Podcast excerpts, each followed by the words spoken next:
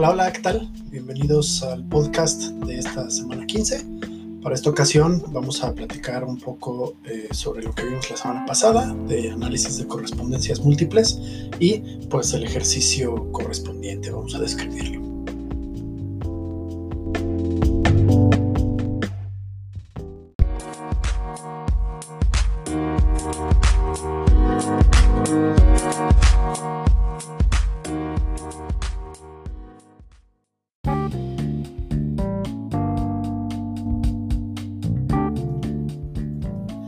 Bueno, pues sabemos que en esta técnica lo que se busca es encontrar la relación que existe entre las categorías de una variable con las categorías de otra variable.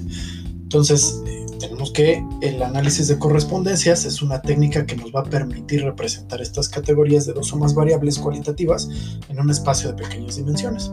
Esto va a implicar que la representación se va a hacer agrupando las categorías en función de las similitudes que éstas presenten y eh, considerando la similitud entre categorías se produce una síntesis en torno a pequeñas dimensiones. Al ser esta una técnica factorial, sus resultados pueden ser representados entonces gráficamente sobre ejes de coordenadas. Entonces, el análisis de correspondencia, como ya habíamos mencionado, sintetiza eh, toda esta información de partida en un número reducido de dimensiones o factores. Si los factores sintetizan entonces la información original, va a resultar entonces obvio suponer que estos van a estar representados por aquellas categorías que originalmente tuvieron la mayor importancia. Eh, normalmente más frecuencias, más masa. A mayor masa, mayor será la importancia relativa de esta categoría y por otra parte, el término también de inercia, digamos que es el estadístico en el análisis de correspondencias que mide la dispersión de la nube de puntos. Cuando mayor sea esta inercia, más dependientes van a ser las variables y más sentido tendrá identificar qué o cuáles categorías son las que participan con mayor protagonismo en esta dependencia. Finalmente, como se había mencionado anteriormente, esta representación gráfica de las correspondencias nos va a ayudar a detectar visualmente qué categorías se parecen o cuáles están más relacionadas o más juntas entre sí.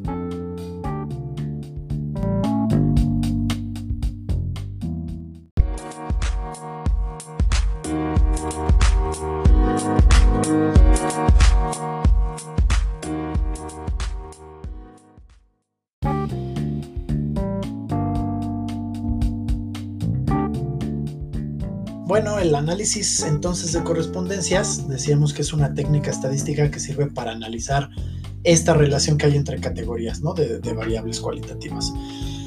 Eh, digamos que al igual que en el análisis de correspondencias simples, las relaciones entre categorías de las variables se analizan a través de los mapas perceptuales, donde cada categoría es ubicada en un punto y eh, pues la distancia entre eh, las distintas categorías nos va a permitir analizar la relación que hay entre.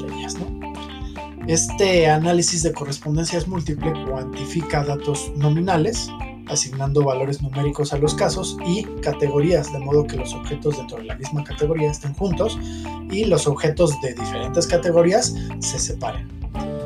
Para la interpretación de este tipo de análisis tenemos que, en primer lugar, si dos categorías tienen estructura similar, aparecerán cercanas en el plano. La segunda es que la situación eh, cercana de una modalidad a otra solo se puede interpretar si estamos lejos del origen. Las categorías que aparecen cercanas al origen presentan una estructura media y son categorías asociadas a distintas categorías de la periferia. Eh, otra cosa es que cuando una categoría tiene un perfil próximo al perfil medio, tenderá a ubicarse cercana entonces al origen, obviamente. Cada variable, además, eh, cada categoría explica una parte concreta de cada factor. Esta se obtiene sumando la de todas las categorías. Y finalmente eh, debemos tener en cuenta las contribuciones de, de las modalidades o categorías para conocer entonces cuáles son las que más influyen en el factor y así poder definirlo mejor.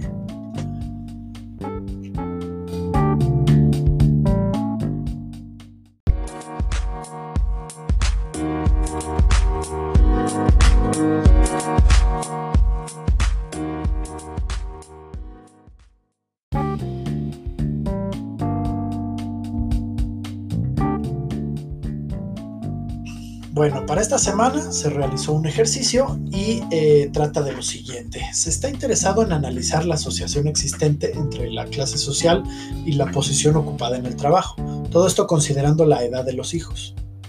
La tabla que se utilizó, eh, esta, eh, digamos, corresponde a la información de una base de datos de 1471 entrevistas, la cual se resumió y donde se relacionan entonces la edad de los hijos, la clase social a la que pertenece y la posición en el trabajo que se desempeña. Entonces, en primer lugar, lo que debemos hacer es aplicar la prueba de chi cuadrado para determinar si nuestras variables son dependientes o independientes. Tenemos que nuestra hipótesis nula sería que no hay asociación entre la edad de los hijos, su clase social, eh, con respecto a la posición eh, que ocupa en el trabajo. Es decir, hay independencia entre las tres variables. Y la alternativa es que sí hay asociación entre la edad de los hijos, su clase social, con respecto a la posición que ocupan en el trabajo. Una vez realizadas las pruebas de chi cuadrada y habiendo rechazado la hipótesis nula, es decir, si encontramos asociación entre variables, procedemos a analizar los resultados de escalamiento óptimo en SPSS. Ya aquí podemos observar que el historial del número de iteraciones necesarias para la solución óptima fue de 97, un número bastante alto. Eh, la tabla de resumen del modelo eh, posteriormente nos permite observar que se crearon dos dimensiones o dos factores, tal como eh, nosotros, digamos, le indicamos al programa. El autovalor da cuenta de la proporción de información del modelo que es explicada por cada dimensión y permite analizar la importancia de cada una de ellas. Aquí entonces se puede observar que la primera dimensión es más importante para el modelo que la segunda, ya que la primera es la que explica el mayor porcentaje de varianza en nuestro estudio, con el 65%. Asimismo, podemos ver que la primera dimensión tiene mayor inercia, lo cual indica que tenemos una mayor dependencia entre variables que conforman esta dimensión. La siguiente información que obtenemos corresponde a los valores de discriminación que presentan las variables consideradas en ambos factores. Aquellas variables que obtengan valores más altos en un factor significa que tienen un mayor peso a la hora de definir dicha dimensión. Tenemos que posición en el trabajo y clase social son entonces las de mayor peso, por lo tanto eh, son las de mayor importancia. Posteriormente el gráfico presenta la misma información que la tabla anteriormente mencionada y eh, tenemos que mientras más lejos del origen, más explicada es eh, o explicativa es la variable, ¿no? Y la cercanía con una u otra dimensión dan cuenta de su relación con esta. Aquí podemos apreciar que eh, posición del trabajo y clase social se relacionan fuertemente con la dimensión 1 y de la misma manera también la, la posición en el trabajo presenta una relación importante con la dimensión 2, únicamente esta variable. Finalmente, tenemos el gráfico conjunto de puntos de categoría, del cual podríamos entonces interpretar lo siguiente. Las variables artesano y obrero se relacionan entonces eh, de manera muy fuerte con la clase social baja, mientras que hay una mayor posibilidad de que estas, los artesanos y obreros o clase baja eh, tengan hijos menores a 25 años.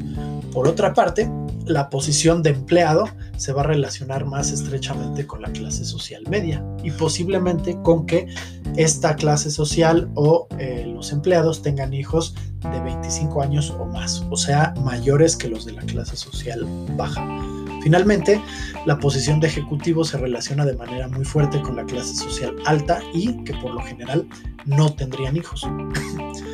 Eh, se podría deducir entonces que por lo general los obreros y artesanos de la clase baja tienden a tener más hijos mientras conservan ese estatus social, mientras que si llegan a mejorar su clase social para pertenecer a la clase media, entonces y eh, convertirse en empleados, por lo general dejan de tener hijos, por lo que la estadística de, de edad pues aumenta, ¿no?